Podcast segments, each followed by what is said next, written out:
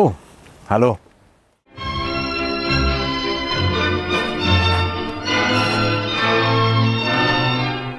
Wenn eine Idee religiös überhöht wird, dann sollte man vorsichtig sein.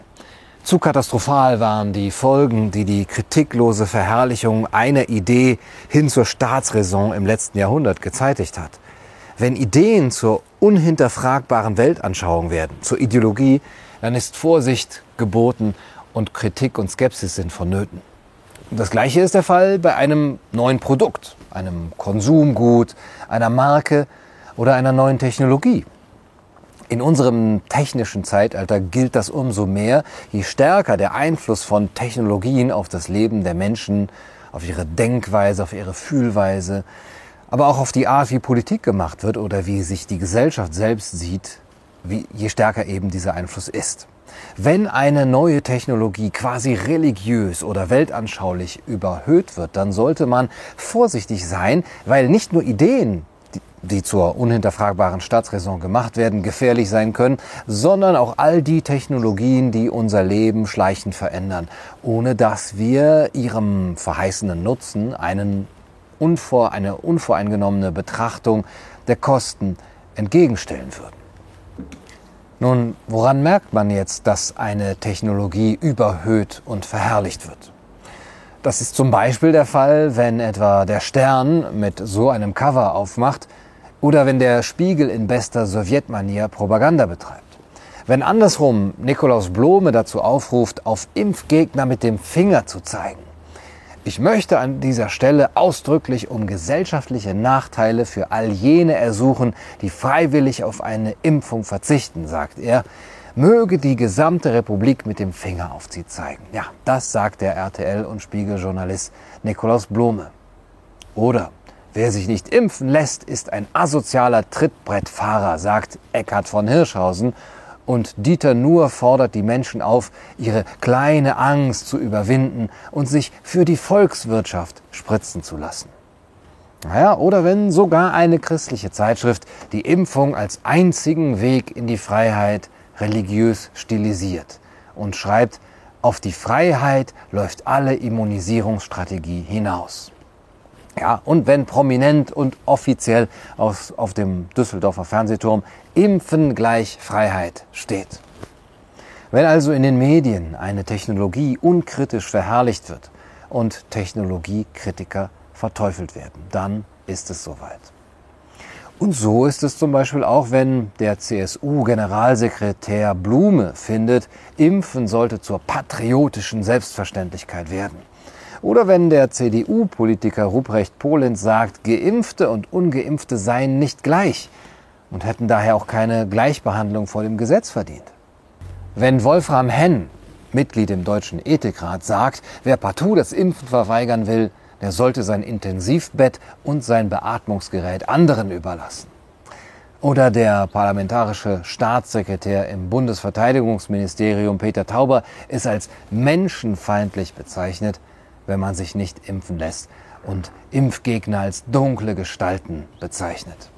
Ja, dann ist es soweit. Oder wenn der ehemalige Bundespräsident Gauck von nicht impfkonformen als Bekloppten spricht. Wenn also die Politik mit den Medien ins gleiche Horn stößt, eine von einer Milliard milliardenschweren Industrie entwickelte Technologie verklärt und ihre Kritiker pauschal verteufelt, das heißt zum Beispiel, wenn eine Mutter verantwortungsvoll ist, kritisch recherchiert, sich Gedanken über das macht, was sie ihren Kindern eventuell zumutet und dafür von Politik und Medien als menschenfeindlich und als dunkle Gestalt bezeichnet wird, ja, dann sollte man vorsichtig sein.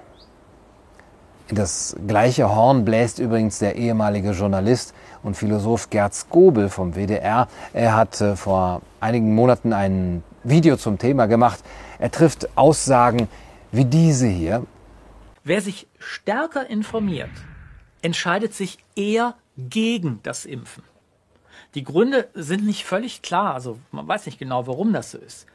Hm, woran könnte das nur liegen? Ja, das ist mir völlig schleierhaft, wie es sein kann, dass äh, Menschen, die sich besser informieren, kritischer sind. Aber okay, vielleicht kommen wir ja irgendwann darauf. Vielleicht könnte man diesen Menschen einfach ja mal zuhören und ihre Argumente vernehmen. Das würde allerdings bedeuten, dass man eben ja, seine Ohren wieder für etwas anderes nutzt als zum Befestigen der Maske. Nun, Gerd Skobel und sein Video sind ein gutes Beispiel. Gerd Skobel trifft auch Aussagen wie diese hier. Oder statt eines Bedürfnisses nach Sicherheit, wie die meisten ja sagen, im Gegenteil eine latente Aggressivität. Man versucht mit der Impfverweigerung auch Nein zum Staat, Nein zu den Pharmaunternehmen, Nein zur Gemeinschaft, vielleicht auch Nein zu sich selbst oder bei einigen auch Nein zu Bill Gates zu sagen. Oder er dreht das Verhältnis von Panikmache und Angst um. Hysteriker sind nun nicht mehr die, die sich seit Monaten kaum mehr aus dem Haus trauen, sich manisch die Hände waschen und sogar die Luft, die sie atmen, desinfizieren. Nach wie vor ist einer der Hauptgründe, der gegen das Impfen genannt wird, ja die Sicherheit des Impfstoffs und damit die eigene Angst vor Nebenwirkungen, die größer ist als die Hoffnung, sich und andere durch die Impfung zu schützen. Dass mangelnde Sicherheit als Grund angegeben wird, bedeutet jedoch nicht zwingend, dass dieses Argument tatsächlich auch die Hauptursache für die Impfverweigerung ist. Denn hinter dem, was man als Grund angibt, können sich ja ganz andere Gründe, weitere Gründe verstecken. Etwa die schlichte Angst davor, überhaupt krank zu werden oder überhaupt etwas mit Krankheit oder Nadeln und Spritzen und so weiter zu tun haben zu wollen. Erst hat man also ein Jahr lang Angst verbreitet und nun dreht man das um und verunglimpft die, die sich gegen Angstmache wehren und gerne wieder ihr normales Leben zurück hätten und das nicht an einen indirekten oder direkten Impfzwang gebunden sehen würden, verunglimpft diejenigen als Paranoiker oder Hysteriker. Ja, wenn Andersdenkende und Kritiker pathologisiert werden, wenn man versucht, sie zu dämonisieren und als antisoziale Elemente darzustellen, dann ist das kein gutes Zeichen für die Offenheit einer Gesellschaft. Und das zu tun ist jetzt offensichtlich auch die Aufgabe nicht nur des Volksverpetzers, der nicht geimpften Schuldgefühle einredet, weil Menschen auf den Fluren von wegen ihnen überfüllten Krankenhäusern sterben würden, sondern auch eben eines Ex-Philosophen wie Gerd Skobel, wie er in seinem Video beweist. Das alles wäre schon schlimm genug, wenn diese Hetze nicht erstens von unser aller Geld bezahlt werden würde, wird es aber, wenn wir also nicht gezwungen werden, diesen Hetzern und Spaltern der Gesellschaft ein bequemes Leben zu ermöglichen, sind wir aber. Das alles wäre dann schon schlimm genug. Und das alles wäre auch schlimm genug, wenn jemand wie Skobel das Ganze nicht als äh, Philosophie bezeichnen würde. Tut er aber offensichtlich. Es ist halt keine Philosophie. Es ist keine Philosophie, wenn man schon vor Beginn eines Artikels oder eines Videos genau weiß, was die Haltung des Autors zu einem Thema sein wird. Man weiß ja von vornherein, dass es vollkommen undenkbar ist, dass derzeit in den öffentlich-rechtlichen Medien ein Beitrag kommt, der sich mit dem ganzen Thema, mit dem Thema Impfung und so weiter skeptisch oder auch nur unvoreingenommen auseinandersetzt. Das ist vollkommen ausgeschlossen und das ist auch wieder kein gutes Zeichen. Das ist weder Philosophie noch Journalismus. Ja, bei Gerd Skopel weiß man das seit einiger Zeit schon, bevor man sich einen Beitrag von ihm ansieht, wie er zu dem jeweiligen Thema stehen wird. Gegenderte Sprache, gut. Ja. Corona-Demos, schlecht. Und nun eben die Impfung, gut. Ja, und Impfkritik natürlich schlecht. Wie könnte es auch anders sein? Aber merke, wenn es bei jedem deiner Beiträge von vornherein feststellt, auf welches Ergebnis du kommen wirst, dann bist du weder Journalist noch Philosoph. Ja, was wäre denn die Aufgabe eines Philosophen? Die Aufgabe der Philosophie in diesen Zeiten man müsste doch von der Philosophie hier eine breite und tiefgehende Auseinandersetzung erwarten. Es ist ein hochemotionales Thema, das uns allen sehr nachgeht. Umso vorsichtiger muss man da doch sein, umso mehr muss man abwägen, umso mehr muss man auch unvoreingenommen mit hereinnehmen. Schon die Masken gehen uns sehr nah, aber jetzt geht es um die Unversehrtheit des eigenen Körpers und um das vermeintliche Recht des Staates, in ihn einzugreifen. Es gibt kaum ein emotionaler besetztes Thema, Höchstens, wenn es um das Schicksal der eigenen Kinder geht. Und auch das ist ja mit dem Impfthema angesprochen und damit verbunden. Ja, was wäre da die Aufgabe der Philosophie? hochemotional und zugleich hochkomplex. Zu bedenken sind sowohl naturwissenschaftlich medizinische Erkenntnisse als auch geisteswissenschaftliche und kulturelle Faktoren. Ja, welche Werte stehen auf dem Spiel? Welche gesellschaftlichen Implikationen hat das Impfen? Vor allem die Massenimpfung. Wie verändert sich zum Beispiel der Blick auf Gesundheit und Krankheit? Wie wir Gesundheit und Krankheit gesellschaftlich fassen? Wie verändert sich der Blick auf das Verhältnis von Individualrechten zum Gemeinwohl? Oder auf die Aufgaben, die wir dem Staat zuweisen? Und vieles, vieles mehr. Wenn das aber alles so hoch emotional wie hochkomplex ist, noch dazu notwendigerweise eben eine große Ungewissheit vorherrscht, warum sind sich dann von Anfang an eigentlich alle so sehr einig? Warum war sich jeder, der sich ja, publikumswirksam dazu äußern durfte, schon im Mai 2020 so sicher, dass nur die Impfung uns retten wird. Woher diese Sicherheit? Warum gibt es keine neutral abwägenden Stimmen im Mainstream? Warum gibt es dort keine ergebnisoffenen Gespräche zwischen Experten zu dem Thema? Warum weiß jeder, der ein öffentlich-rechtliches Medienerzeugnis konsumiert, schon vorher, was die Haltung zum Thema Impfen sein wird? Sollte das nicht skeptisch machen. In einer normalen Welt würde man jetzt zu einem solchen Thema umfassend und unvoreingenommen, ohne Schaum vor dem Mund, ohne Moralisierung informiert werden und es würde vielfältig beleuchtet und diskutiert werden. Man würde Vor- und Nachteile abwägen und man würde vor allem niemanden diffamieren, niemanden als bekloppten oder als dunkle Gestalt bezeichnen, damit man nicht noch mehr zur Spaltung der Gesellschaft beiträgt. Wenn man die Art und Weise, wie der Journalismus von heute seinen Pflichten nachkommt, mit der von früher vergleicht, dann wird einem schon sehr schnell bewusst, dass das große Versagen des letzten Jahres auch eines des Journalismus und der Journalisten ist. Dass das nicht mehr passiert. Ja, diese Unvoreingenommenheit, diese breite Information, sondern dass Journalisten sich als hohe Priester der Macht begreifen und ihre Agenda unkritisch übernehmen und man es mittlerweile offensichtlich als Philosophie bezeichnen kann, ein Thema ebenso einseitig wie voreingenommen zu beleuchten, ja, das beweist einmal mehr die intellektuelle Impotenz, unter der unsere Gesellschaft inzwischen leidet.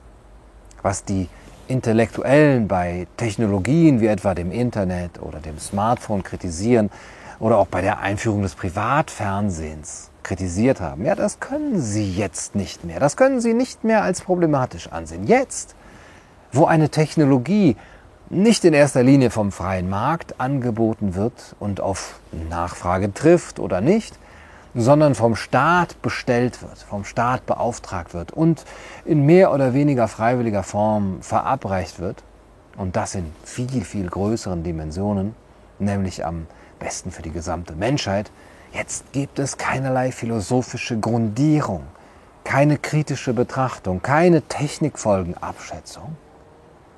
Das sollte doch sehr skeptisch stimmen. Dass über dieses Thema gar nicht mehr ergebnisoffen philosophisch nachgedacht werden kann, ja, das zeigt schon, dass das Impfen zu nichts weniger als einem Dogma geworden ist.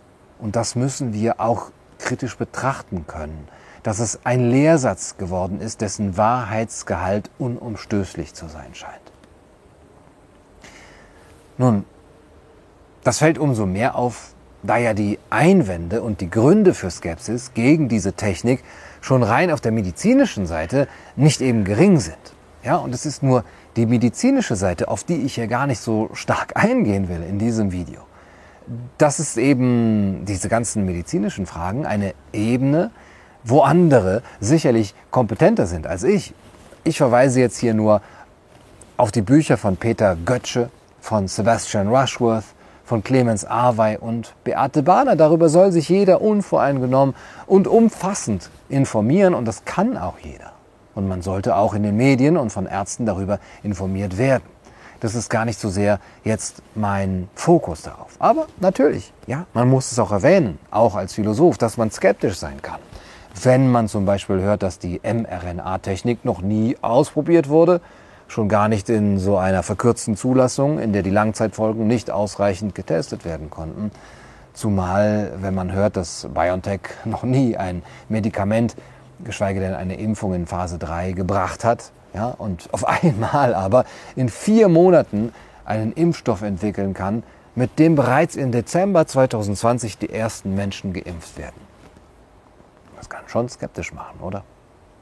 Es kann skeptisch machen, wenn man hört, dass die Immunität durch Infektion besser ist als durch eine Impfung. Dass es bei denen, die einmal mit SARS-CoV-2 infiziert waren, eine stabile Langzeitimmunität gibt und von diesen Menschen eben gar keine weitere Übertragung auszugehen scheint. Ja, warum sollen sie also auch geimpft werden, wie es jetzt überall heißt? Und das kann skeptisch machen, wenn man hört, dass zum Beispiel der äh, französische Professor Eric Cohn über den Pfizer-Impfstoff sagt, er habe bei keinem Impfstoff jemals eine so hohe Häufigkeit von unerwünschten Nebenwirkungen gesehen. Nicht meine Aussage, muss man betrachten, aber es kann skeptisch machen. Genauso wie wenn man liest, dass die Wahrscheinlichkeit eines Krankenhausaufenthalts wegen einer Herzstörung bei Jungen die keine gesundheitlichen Probleme haben, nach der zweiten Dosis des mRNA-Impfstoffs deutlich höher ist als das 120-Tage-Risiko eines Krankenhausaufenthalts bei Covid. Oder dass sogar der mRNA-Erfinder Robert Malone sagt, dass natürliche Immunität 20 Mal wirksamer als der Impfstoff ist. Es kann skeptisch machen, wenn man die japanische Studie liest, die zeigt, dass die Lipid-Nanopartikel der Injektion nicht im Oberarmmuskel verbleiben, wie es zuerst überall hieß, sondern dass sie durch den gesamten Organismus zirkulieren und sich in nennenswerten Konzentrationen in den Organen und in Geweben ansammeln. Ja, wie zum Beispiel in der Milz, in der Leber, im Knochenmark, in den Nebennieren und besonders in besonders äh, nennenswerten Konzentrationen in den Eierstöcken. Das kann schon mal skeptisch machen. Nun, was weiterhin skeptisch machen kann, ist zum Beispiel die Aussage des Marburger Virologen Stefan Becker, der gesagt hat, das Impfstoffprofil werde erst beobachtet, wenn die Impfungen bereits laufen. Und er gesteht ein, wir Wissenschaftler haben noch nicht die Ergebnisse, was bei der Studie herausgekommen ist. Ja? Das heißt, wir rollen das erst aus und dann sehen wir, was dabei rauskommt. Und so spricht auch der Kanzlerkandidat Olaf Scholz von den bereits Geimpften als Versuchskaninchen. Es kann skeptisch machen, wenn Michael Jeden, der ehemalige Vizepräsident von Pfizer, die Notwendigkeit einer Covid-19-Impfung für Gesunde kategorisch ablehnt. Ich habe noch nie einen solchen Unsinn gehört, sagt er. Man impft keine Menschen, die kein Krankheitsrisiko haben. Man plant auch nicht, Millionen von gesunden Menschen mit einem Impfstoff zu impfen, der nicht zuvor gründlich am Menschen getestet wurde. Eigentlich gesunder Menschenverstand. Aber was bedeutet das heute noch?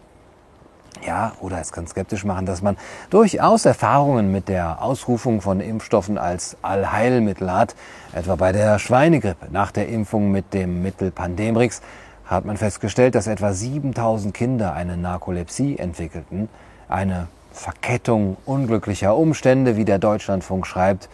Oder dass die Gesundheitsbehörde CDC vor allergischen Reaktionen auf die Impfung warnt. Ja, und es kann natürlich skeptisch machen, wenn man in der Produktinformation des Impfstoffs von Comirnaty auf Seite 10 zum Thema Genotoxizität oder Karzinogenität liest, dass weder Genotoxizitäts- noch Karzinogenitätsstudien durchgeführt wurden. Schwere Wörter auf jeden Fall, aber das steht da so. Da bin ich doch eher skeptisch. Und ich frage mich auch, inwieweit bei einer Massenimpfung die Maßgabe des Nürnberger Kodexes eingehalten werden können, der 1948 als Reaktion auf die während der Zeit des Nationalsozialismus im Namen der medizinischen Forschung begangenen Verbrechen gegen die Menschlichkeit verabschiedet wurde und der besagt, dass die freiwillige Zustimmung der Versuchsperson unbedingt erforderlich ist. Ja, wie kann das da noch eingehalten werden? Das heißt, dass die betreffende Person im juristischen Sinne fähig sein muss, so heißt es im Kodex, ihre Einwilligung zu geben, dass sie in der Lage sein muss, unbeeinflusst durch Gewalt, Betrug, List, Druck, Vortäuschung oder irgendeine andere Form der Überredung oder des Zwanges von ihrem Urteilsvermögen Gebrauch zu machen, dass sie das betreffende Gebiet in seinen Einzelheiten hinreichend kennen und verstehen muss, um eine verständige und informierte Entscheidung treffen zu können. Eine verständige und informierte Entscheidung. Ja, wie viele von den sieben Milliarden Menschen, denen der Impfstoff offensichtlich verabreicht werden sollen, haben denn überhaupt die Gelegenheit, eine solche verständige und informierte Entscheidung treffen zu können? Ja, zumal wenn eben an die Impfung Privilegien, ja, früher nannte man das Grundrechte, die Älteren unter euch erinnern sich vielleicht noch, wenn an, die, an diese Impfung Privilegien geknüpft werden. Und es kann auch skeptisch machen, wenn man nicht weiß, wie oft und in welchen Abständen die Impfung denn erneuert werden muss. Wie oft gibt es denn jetzt eine Boosterimpfung oder ob es jetzt jedes Jahr eben diese Impfung geben wird als Update unseres Immunsystems gewissermaßen, ob es zur neuen Normalität gehören wird, dass wir uns alle regelmäßig impfen lassen müssen und ob man, falls sich zu wenige impfen lassen, einfach wieder mit dem nächsten Lockdown drohen wird. Das sind alles medizinische, aber teilweise eben auch politische Gründe, aus, äh, wegen denen man skeptisch sein kann.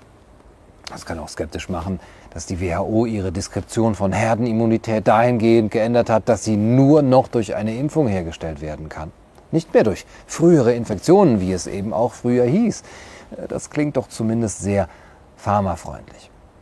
Oder wenn der Hersteller Ur Shahin nicht mit einem unumwundenen Ja antwortet auf die Frage, ob er sich und seine Mitarbeiter impfen lassen würde. Warum tut er das nicht? Oder wenn Knebelverträge zwischen BioNTech, Pfizer und einzelnen Staaten geleakt werden, aus denen deutlich wird, dass Pfizer, BioNTech mit den Staaten Abmachungen getroffen haben, dass sie sogar Anwalts- und Gerichtskosten der Konzerne übernehmen, diese Staaten. Ja, und Pfizer BioNTech befreit sich nicht nur selbst aus jeglicher Haftung für irgendwelche Schäden nach der Impfung, sondern sogar sämtliche Drittbeteiligte, Beteiligte an der Produktion, an der Distribution, der Vermarktung sowie auch die beauftragten Forscher und die Verabreicher des Impfstoffs. All die sind von jeglicher Haftung befreit. Warum ist das so? Es kann skeptisch machen es ganz skeptisch machen, wenn man überlegt, dass eine gesetzliche Impfpflicht, also eine staatlich verordnete Zwangsimpfung, vielleicht nur deswegen nicht kommen wird, weil daran eine Haftung des Gesetzgebers gebunden ist. Dass man sich nämlich bei erheblichen Impfschäden also schön rausreden kann, naja, niemand musste sich ja impfen lassen, das habt ihr doch alles freiwillig entschieden, weil ihr unbedingt reisen musstet, weil ihr zu Konzerten gehen musstet oder weil ihr eine Bratwurst haben wolltet. Nun, das sind eben, wie gesagt, alles die medizinischen Aspekte, teilweise die philosophischen Aspekte und wie gesagt, ähm, das möchte ich in diesem Video gar nicht so sehr zum Fokus machen. Es sind auch rechtliche Bedenken, die ich hier gar nicht so stark erörtern will. Meines Erachtens sollte sich die Philosophie bei dem Thema Folgendes fragen. Was sagt diese Technologie des Impfens über uns? Was sagt sie über unser Menschenbild? Was verrät sie über unser Verständnis von Werten wie Gesundheit, Solidarität, aber auch Eigenverantwortung und Freiheit und Persönlichkeitsrechte? Wie verändert sie, diese Technik, unsere Gesellschaft? Welche Rolle darf der Staat bei diesem Thema spielen und wo sind seine Grenzen? Das wären zum Beispiel einige Fragen, die sich die Philosophie hier stellen müsste. Und mit Bezug auf die Ethik kann man hier natürlich auch noch mal grob einige Herangehensweisen an das Thema unterscheiden. Gemeinhin unterscheidet man ja den utilitaristischen und den deontologischen Ansatz, also den, der den Nutzen in den Vordergrund stellt, zum Beispiel die Verhinderung von Leid durch eine Krankheit oder durch Impfschäden, und den, der sich fragt, was aus der Beachtung eines nutzenunabhängigen Sittengesetzes heraus moralisch geboten wäre. Bei der utilitaristischen Herangehensweise kann man zum einen den Selbstschutz als auch die gesellschaftliche Ebene betrachten. Ob eine Impfung als Selbstschutz utilitaristisch geboten wäre, hinge eben ab von einer individuellen Abwägung, für die man breit informiert sein muss. Ja, gehöre ich überhaupt zur Risikogruppe? Wenn ja, wie wahrscheinlich ist die Ansteckung in meiner Gruppe? Wie hoch ist die Wahrscheinlichkeit auf Nebenwirkungen ganz individuell bei mir? Aber auch die Frage, will ich mich überhaupt vor einer Krankheit schützen? Ja? Und wenn ja, zu welchem Preis? Zu jedem Preis? Auf welche Weise will ich mich schützen? Kann ich mich vielleicht auch anders schützen? Lebe ich nicht eh schon mit Masken und Abstand, also warum jetzt auch noch eine im Eilverfahren hergestellte Impfung mit all ihren Unwägbarkeiten? Nun, das ist wie gesagt die individuelle utilitaristische Fragestellung. Auf der gesellschaftlichen Ebene wirkt sich äh, das natürlich ähm, stark im Solidaritätsargument aus. Man soll sich impfen lassen, um andere vor der Ansteckung zu schützen. Dann fragt man sich natürlich, äh, warum man andere schützen soll. Ja, können die sich nicht selber schützen? Wäre das nicht ihre erste Verantwortung? Und wenn die Impfung so gut ist, wären sie dann nicht eh geschützt? Ja, es wird gesagt, dass man die schützen soll, die sich nicht impfen lassen können. Aber da die Impfung doch so unbedenklich für alle ist, sollte das doch auch kein Problem sein, oder? Das Narrativ war ja von Anfang an, wir dürfen das Gesundheitssystem nicht überlasten. So hieß es damals, ja. Die Älteren unter euch erinnern sich vielleicht noch, wir dürfen das Gesundheitssystem nicht überlassen, weil die Risikogruppen behandelt werden müssen. Jetzt können wir sie also offenbar schützen, also müssten wir die anderen auch, müssten die anderen auch keine weiteren Maßnahmen über sich ergehen lassen. Zumal nicht getestet ist, wie steril die Impfung wirklich ist. Also es eben nicht klar ist, ob man hinterher nicht mehr ansteckend ist oder in welchem Maße. Deswegen sagt man uns auch, dass man auch nach der Impfung immer noch die Maske tragen und Abstand halten muss. Das Argument der Solidarität fällt also damit in sich zusammen, solange das nicht genau belegt ist. Im Gegenteil, es wäre ja eher solidarisch und altruistisch, wie auch Raphael Bonelli dargelegt hat, so lange wie möglich auf den Impfstoff zu verzichten, um ihn denen zu überlassen, die ihn dringender brauchen, also die zum Beispiel in einer Risikogruppe sind. Aber das gilt vor allem auch im globalen Maßstab. Da wir in einem Staat mit vergleichsweise gutem Krankensystem leben, wäre es doch höchst unsolidarisch, würden wir durch die Impfung versuchen, eben uns zu retten, weil wir dann diese Chance jedem verwehren, der in einem Land lebt, dessen Krankensystem schneller vor dem Kollaps steht als unseres. Also, das wäre die utilitaristische Sichtweise, die in einer Gesellschaft, die obsessiv mit der eigenen Sicherheit und der eigenen Endlichkeit beschäftigt ist, jedes neue Produkt, das uns die Unsicherheiten und Risiken und Unwägbarkeiten des Lebens mindern oder gar beseitigen könnte, wie ein Heilversprechen erscheinen lässt. Ja, nicht umsonst werden uns die Waren und Dienstleistungen der Pharmaindustrie von den Konzernmedien ebenso in, in so überdeutlicher Bildsprache geradezu als heiliger Gral angepriesen. Ja? Daher kommt ja die Verherrlichung. Ihre Entwickler werden uns als Erlöserfiguren und ihr Konsum als Eingang ins Paradies dargestellt.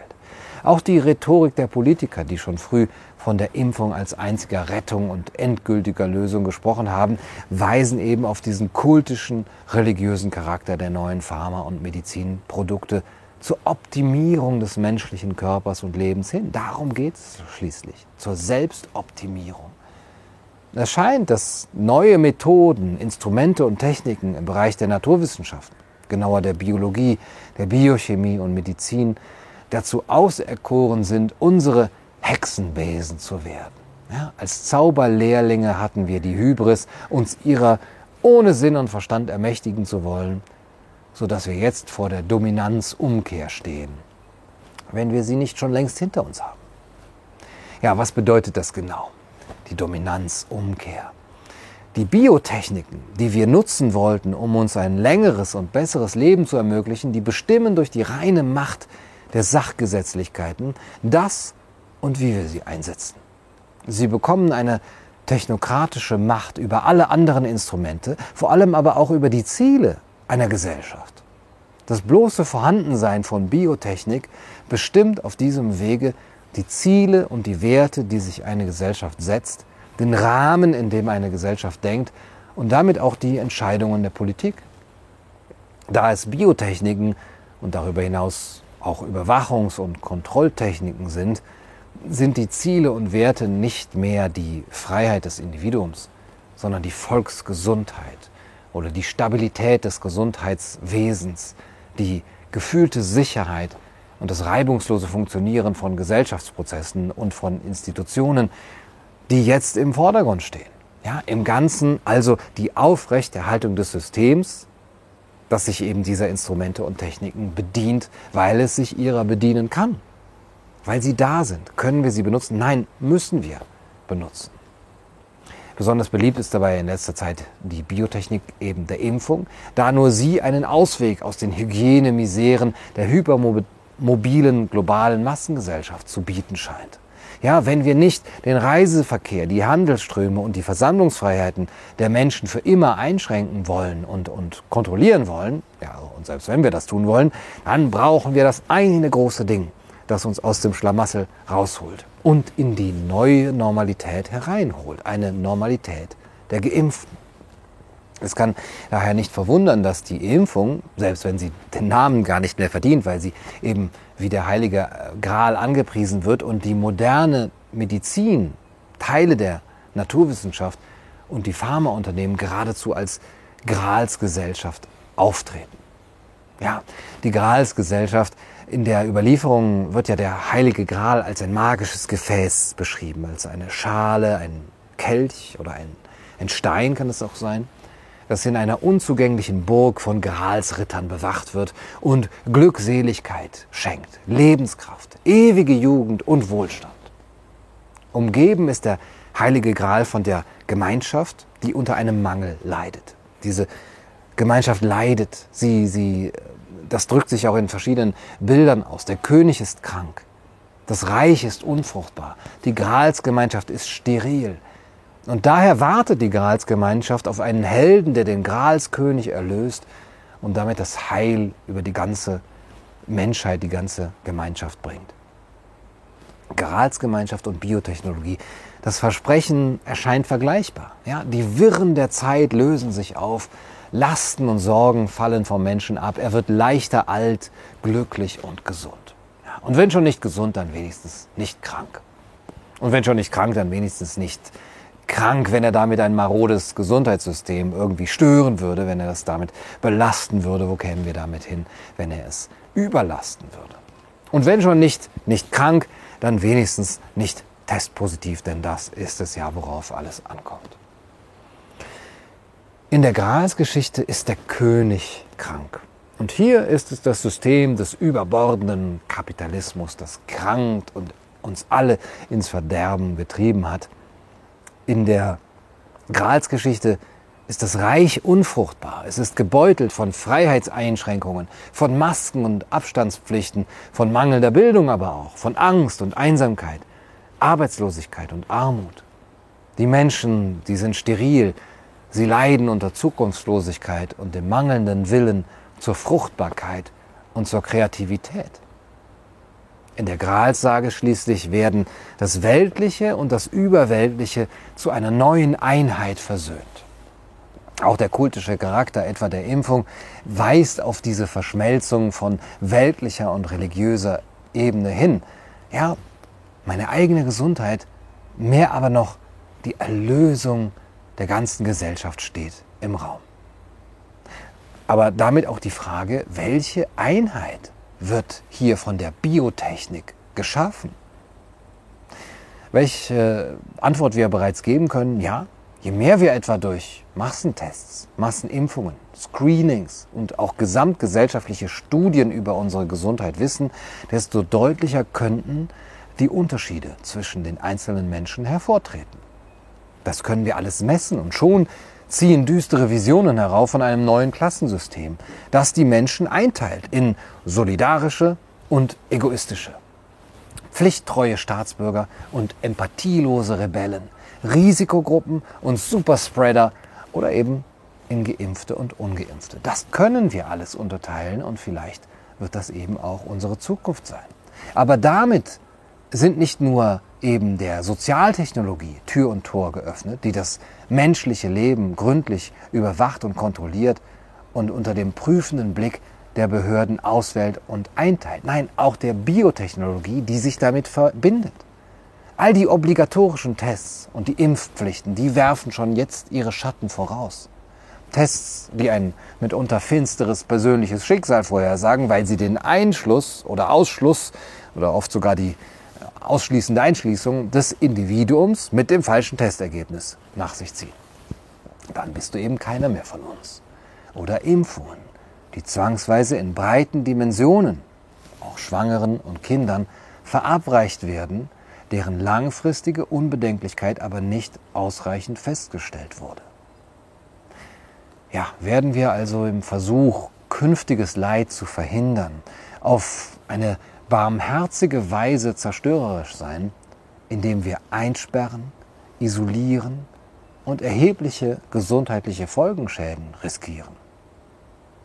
Und die Philosophie hat hier die Aufgabe zu fragen, wer oder was liefert uns die Kriterien für diese willkürliche Selektion von Menschen? Wer nennt uns die Grenzen? Wie weit darf das noch gehen? Denn Grenzen müssen diesem Machbarkeitswahn gesetzt werden. Was machbar ist und Gewinn verspricht, das wird auch gemacht. Ja, das ist eine alte Regel der Ökonomie, die genauso für die Pharmaforschung gilt. Wir sehen das am Umfang und am Umgang der Pharmaindustrie, zum Beispiel mit den nichtmenschlichen Tieren, insofern sie als Objekte des Experiments herhalten müssen. Tiere sind hier in dieser Forschung fern davon, als Mitgeschöpfe angesehen zu werden. Jegliche ethische Sensibilität im Umgang mit dem Mitgeschöpf bleibt hier aus. Für Forscher und Lobbyisten sind Tiere nichts als lebende Pharmafabriken oder Organbanken und Nutzvieh. Und beim menschlichen Tier sieht das noch etwas anders aus, ja, denn da haben wir sowas wie die Menschenwürde. Die Menschenwürde macht uns da einen Strich durch die billige Rechnung, eine Würde, die wir nicht beweisen können, aber die wir spüren, dass es sie irgendwie geben muss. Da hinein spielt die Doktrin von der Heiligkeit des menschlichen Lebens, von seiner Würde und von seiner Freiheit. Und diese Konzeption der Würde muss als Errungenschaft der kultivierten Menschheit betrachtet werden. Wenn wir sie nicht haben, verlieren wir alles. Ja, es handelt sich bei ihr zwar um ein metaphysisches Konzept, das sich als unbeweisbar, aber doch notwendig erweist, will man nicht auch die letzten Grenzen hin zum Menschen als Versuchskaninchen, und zum bloßen Objekt von Bio- und Sozialtechnologie überschreiten, so wie sie gerade überschritten werden. Lange Zeit galt die DNS als eine solche Grenze. Das war eine Grenze der alten Metaphysik, da die Vererbung eben als alleinige Sache Gottes angesehen wurde. Die Keimbahn war für die Wissenschaft tabu, gerade weil man einen metaphysisch gegründeten Begriff von Würde, von Würde des Menschen hatte. Der Mensch hat sich selber Schranken auferlegt, da er um seine Inkompetenz in diesen göttlichen Dingen wusste und gefürchtet hat, dass seine Hybris die Menschheit in eine Gesellschaft von Zombies verwandeln könnte. Das war lange Zeit die Art und Weise, wie man darüber gedacht hat. Aber mit dieser neuen Form der Impfung oder des gentherapeutischen Behandelns ist ein weiter Schritt in Richtung dieser alten Grenze übernommen worden. Nicht nur, dass die Gesellschaft in Geimpfte und Ungeimpfte zu zerfallen droht, mit allen drohenden Sanktionen für die Ungeimpften, auch die Hybris des Homo faber scheint nun eine weitere Schranke zu überwinden. Eine Schranke, hinter die man eventuell nicht mehr zurückkehren kann, wenn man sie einmal überschritten hat. Denn kein Experiment und keine soziologische Zukunftsstudie machen diese Gefahr tatsächlich berechenbar ja, all diese Fragen der Philosophie, diese Fragen der Biotechnologie münden unweigerlich in die Frage nach der Biopolitik, nach Foucault ja ein Konglomerat von biologisch und medizinisch gegründeten Machttechniken, die nicht auf den Einzelnen, sondern auf die gesamte Bevölkerung zielen. Sachwalter dieser Biopolitik sind, analog zu den Sozialingenieuren und Sozialtechniken, die Bioingenieure. Was sie können, ist legitimiert allein durch die Autorität der Wissenschaft sowie durch die Sachgesetzmäßigkeiten der Technik. Ihre Macht ist beinahe vollkommen. Ihre, äh, ihre Macht ist so vollkommen, dass ihr Grenzen zu setzen die Aufgabe der Philosophie wäre, auch die Aufgaben einer offenen und pluralistischen Gesellschaft, die diesen Namen verdiente.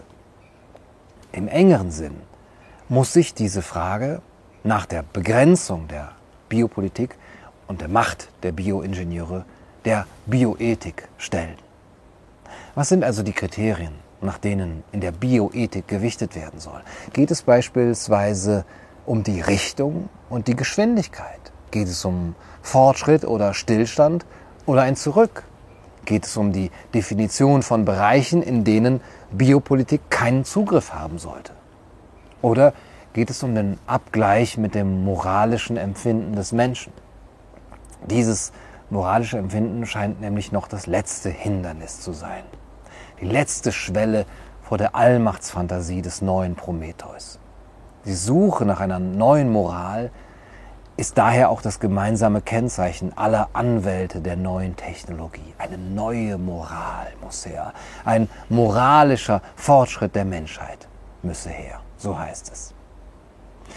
Im Blickwinkel der Bioingenieure und ihrer Lobbyisten liefert die Impftechnik die unverzichtbare Hilfe, den Fortbestand einer gesunden Menschheit unter den erschwerten Umweltbedingungen der Moderne zu suchen. Dafür gab es bislang jedoch keinen ausreichenden Markt, auch weil moralische Bedenken dem eben eine Grenze gesetzt haben, dem flächendeckenden Einsatz der neuen Technologie entgegenstanden. Was nun der Wettbewerb auf dem internationalen Markt nicht hergibt, das liefert aber jetzt die Ökologie bzw. die Gesundheitsökologie. Ein moralisches Argument für die umstrittene Risikotechnologie. Es gebe eine Pflicht, nicht nur des braven Staatsbürgers, die Regeln zu befolgen, sondern auch der Öffentlichkeit, den biotechnischen Fortschritt blind abzusegnen.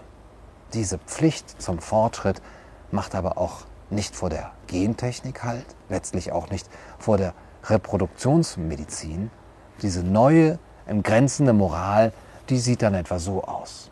Wenn technischer Fortschritt das Wesen des Menschen, gar seine Humanität ausmacht, dann ist jeder Widerstand gegen die Technologie inhuman und der gegen die mRNA-Impfung sowieso. Das Ganze kommt dann freilich im Gewand wissenschaftlicher Autorität und Vernünftigkeit daher. Aber wo wissenschaftliche Vernunft die Spielregeln vorzugeben scheint, da herrschen oft genug weltanschauliche Vorurteile und handfeste Wirtschaftsinteressen.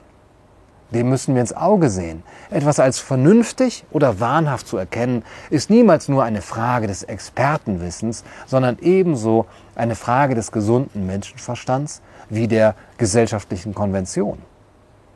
Statt konkrete Normen zu formulieren, bei deren Einhaltung sich angstfrei leben ließe, erproben die lautstarken Anwälte der Biotechnologie einen neuen Stil von Moral, gegründet auf ein gemeinsames Interesse der Angstminderung.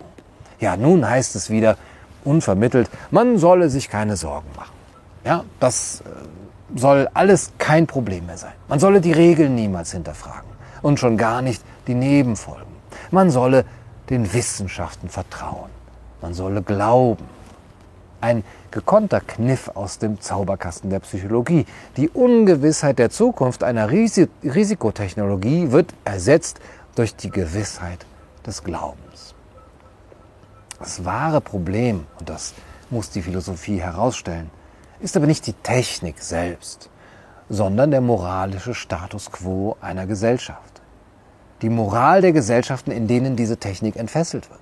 Die fortschrittliche Technik der Bioingenieure trifft auf einen Homo sapiens, der eben nicht auf eine eindimensionale Weise durch die Technik moralisch definiert ist. Aber der Mensch, wie wir ihn kennen, der handelt nicht linear, sondern er muss sich stets zwischen mehreren aus seiner Sicht sinnvollen Möglichkeiten entscheiden und auch entscheiden können. Nimmt man die moralischen Prinzipien tatsächlich ernst, mit denen die Verfechter der Biotechnologie den Einsatz ihrer Wunderwaffen legitimieren, ja, so wäre die Folge ein umgreifender sozialer Wandel. Wenn man das ernst nimmt, wer damit argumentiert, die Risikotechnologie verbessere die Gesundheit und Lebensdauer aller Menschen, dann muss man sich auch fragen lassen, warum diese Werte allein für die Impfung, ja eben selbst allein für die Biotechnologie gelten sollen. Vor diesem Hintergrund wird schnell deutlich, dass es gegenwärtig mehr um den wissenschaftlichen und wirtschaftlichen Nutzen der Technik geht, als um das Wohl der Menschen einer Zukunftsgesellschaft. Der heilige Gral, der uns ein langes Leben in Glück und Wohlstand verspricht, der könnte sich als unglückbringender Talisman entpuppen, der noch mehr und noch unbekanntere Geister herbeiruft, anstatt sie zu vertreiben.